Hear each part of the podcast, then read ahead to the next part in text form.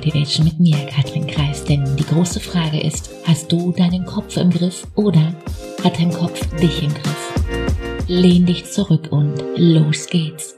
Stell dir mal dein Gehirn, ja nun ja, als eine, als eine Infrastruktur vor. Da sind zum Beispiel die gut ausgebauten und breiten Autobahnen mit klarer Beschilderung und ja ganz eindeutigen Markierungen. Hierbei handelt es sich um deine Fähigkeiten, deine Routinen, das, was du nun ja täglich tust. Es ist das Aufsetzen einer Kanne Kaffee, die, das Antworten auf deine E-Mails oder, oder auch das rückwärts einparken mit dem Auto. Darüber hinaus gibt es Straßen, die, die weniger gut ausgebaut sind, aber später immerhin noch asphaltiert werden können. Das minimiert zwar die Gefahr des Stolperns, aber so richtig wie auf einer Autobahn geht's dir halt hier eben nicht. Das sind all die Tätigkeiten, die, die durch die weniger breiten Straßen symbolisiert werden, also all jene, die du zwar kennst, aber ja eben seltener tust. Ein Hotel in einer fremden Stadt online aussuchen, den Vermieter anrufen, weil die Heizung gerade nicht durchläuft oder nun ja, anderen die Meinung sagen.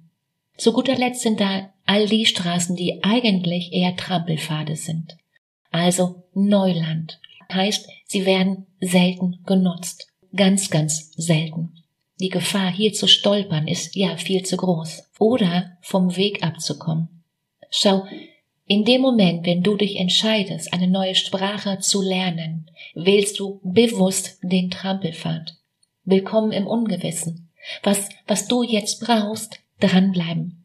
Wir müssen diesen Trampelpfad immer und immer und immer wieder gehen, ehe daraus nun ja vielleicht ein halbwegs passierbarer Feldweg und später, mit der Zeit, Tag für Tag, hier ein halbwegs passabler, asphaltierte Straße werden kann.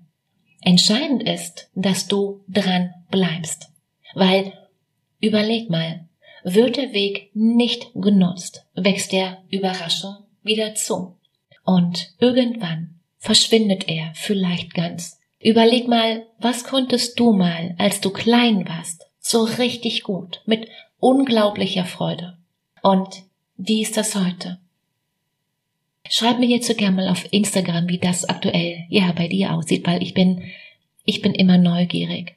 Ein Coach ist nicht jemand, der dir hilft, besser zurechtzukommen.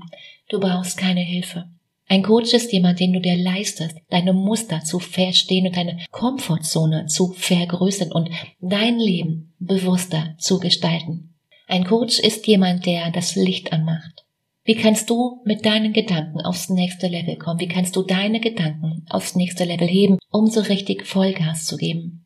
Den Link zu einem kostenfreien Gespräch den findest du wie immer in den Show Notes. Die Frage ist, bist du dabei?